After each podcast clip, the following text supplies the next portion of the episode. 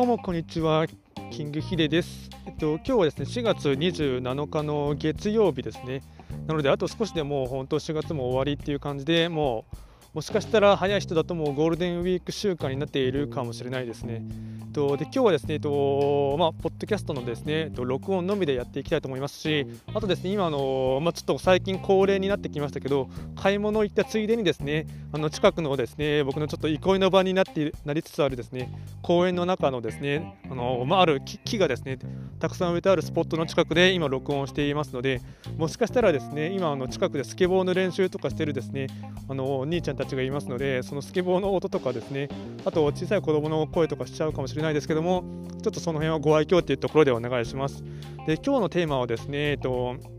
まあ、自分の強みをですね、あのー、まあ、探そうというかですね、より明確に、あのー、まあ、認識しましょうというテーマでですね話をしていきたいと思います。でまあ、やっぱなんでかって言いますと、まあ、やっぱりその、まあ、今ですねその、まあ、新型コロナウイルスの影響ががやっぱりまあ、もう世界全体で、まあ、すごい生活圏内で影響を受けまくっているかと思うんですけどもそれで、まあ、くしくもですね何て言うんですかねと、まあ、ゴールデンウィークの前にですねもうすでにその、まあ、待機みたいな感じで休みになっている方もいらっしゃるかもしれませんしあとですね実際に普通に、まあ、仕事されている方とかでもですね、まあ、ゴールデンウィークに、まあ、普段です、まあ、例年でしたら、まあ、どっか旅行に行ったりとかですね、まあ、外に遊びに行った行ったりっていうことで計画を立てていることが多いと思うんですけども、まあ、今年は、まああのまあ、日本国民全員ですね、まあ、残念ながらその、まあ、ステイホーム、まあ、お家で過ごしましょうっていうですね、まあ、あの自分のためでもあり家族のためでもありですね。あと、まあ、世間の人にも、まあ、移さないためにもですね、まあ、とにかく今できることは家に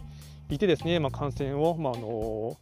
増やさないようにしましょうということでですね、まあ、家にいることが多いと思いますので、まあ、そこでですね、えっとまあ、強みを探すためのですね、まあ、一つの方法としてですね。もちろんその、まあ、自分自身ですでに分かってる方でしたら全然いいと思うんですけどもあと友達とかにですねいろいろ聞くっていうのもありだと思うんですけども一番簡単にですねかつより明確に分かる方法がありましてでこれそれがですねまあ、ある本の紹介なんですけども、ストレングスファインダーっていうですね、あの本をご存知ですかね、おそらく一番最初の初版2001年とかその辺りだったと思うんですけどもそれがもう何回も重版してですねで2018年か19年ぐらいにまたちょっとさらにですねリニューアルしてまた出たものがありまして、まあ、それで僕は実際にそのストレングスファイダーを実際にその、まあ、いろんな確かですね50問ぐらいの質問に答えてですねそうするとまあ自分の強みっていうのがですね、まあ、たくさんいろんなパターンがあって、えっと、1番の強みはこれみたいな。で2番はこれっていうふうにですね、えっと、1番から確かですねナンバー5ぐらいまではですねあの細かく分かるやつがあるんですね。でそのストレングスファインダーのですね、まあ、あの質問を、まあ、受けていってですね。で、まあ、回答していってですねそれでその、まあ、今まで、まあ、自分の中ではあのやっぱりその思っていたこととですねあの、まあ、若干違うことっていうのはずれもですねやっぱり自分自分の自己認識とあと実際に冷静に、まあ、そういったあの心理学とかですねそういったあのものであのたくさんあのまあ、その質問の作り方とかとかもですねすごい緻密にあの、まあ、計算されて作られている、まあ、専門家の質問なのでやっぱり自分自分のその自己認識とですね若干ずれがあることもありますので、まあ、それでですねやっぱりより明確に、まあ、強みっていうのをですね知るっていうことはあのすごい大事だと思いますので、まあ、僕も実際それ受けた時にですね、えっとまあ、本の確か1800円ぐらいで買える本だと思うんですけどもその中にですね、まあ、の質問を、まあ、たくさん答えてですねあの、まあ、より明確にあの分かっていきますとその迷い迷うがですね、まあ、若干、まあ、少なくなるとかありますしあと、まあ、僕の場合はあまりそこまでですねめちゃくちゃなズレっていうのはなかったんですけどもただあなるほどなっていうふうにですねその、まあ、より、まあ、自分に確信が持てたというかですねやっぱり自分の強みはこれだったなだなとかですねあとやっぱりこういうことするのがですね、まあ、あの自分は向いているというかですね没頭できるというかそのあの強く、認識してやれることなんだなというのをですね、再認識してですねさらに、あのそれをもう磨くっていうのがですね大事だなと思っていますね。でやっぱりその特に日本人のですねその義務教育の教育のやり方とかですねあとま会社のそのまあ、僕はサラリーマン経験ないのでちょっと何とも言えないですけども基本的に加点方式ではなくて減点方式ですよね。なのでそのいかにですねその、まあ、強みを伸ばす教育よりかはなるべく平均でいくっていう点数の付け方ですよね。なので、その弱いみとかですね、あとできないこと、それがですね、あのまあ、マイナスのものを言ってしまえば、あの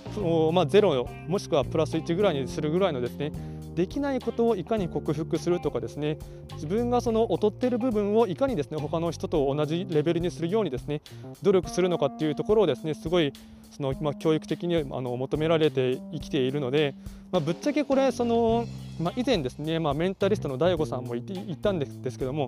弱みなんかを、まあ、結局マイナスになっているものをですねがの頑張って、あのまあ、苦手意識を持ちながらもですね頑張ってですね克服したとしても、まあ、所詮ゼロで他の人と並んだ程度だからそんなのやることは本当に意味がないっていうふうに、まあ、彼は、まあ、大悟さんは言っていたので、まあ、確かにそうだなと思いましたのでそのまああの自分の強みをですね得意なことだったりあの、まあ、強強みまあ、自分の中のですねあの得意なことをさらにですね磨きをかけてですねその頭1つ2つとかですね抜けていく人がやっぱりより今後、まあ、特に、まあ、個人の時代って言われてあの、ま、時間は経つのは親しいですけどもやっぱりそういうふうにですね自分の中の強みをですねより明確にしてですねもうとにかくもう得意なことしかやらないみたいなそういうある種のですねその肝が据わった人のところによりですねよりチャンスというかですねあの、まあ、幸運の女神というかですね、まあ、よりまあ、自分が自分らしく生きるためにもですねそういうのはすごい大事かなと思いますのでまだその、まあ、ストレングスファインダーやっぱりそこまでその、うん有名な本ではないというかですねちょっと堅苦しい本といえばビジネス書なのであのまあ、なかなか機会がない人はですね知らないとは思うんですけども、まあ、ぜひともですね1回、まあ、そのテストだけ受けるだけでもですね結構参考になりますので、あのうんまあ、せっかく時間が空いてる時にはですね有効活用してですね、あの本とか読んでですねストレングスファインダーとかの質問に答えてですね、まあ、自分の中の強みを明確にしてでさらに、まあ、それを認識した上でですね、まあ、今後どうするのかとかですねより自分が自分らしく生きるためにですね何かヒントだったりですね知恵をもらうっていうのですねすごい大事だと思います、まあ、今回はですねかなりあの、まあ、省略とかですねスモールトークで話をさせていただきましたまだですね、とまあ、購読ボタンを押されていない方はですね、できればあのこちらのポッドキャストの購読ボタンとですね、あとは何か質問とかですね、リクエストがあれば、とツイッターとかにですね、送っていただければあのできる範囲ではお答えしたいと思いますので、ぜひですね、ちょっと僕にいろいろ絡んできてくださいというのもですね、正直最後にありますので、今後ともお願いいたします。最後まで聞いていただきまして、ありがとうございました。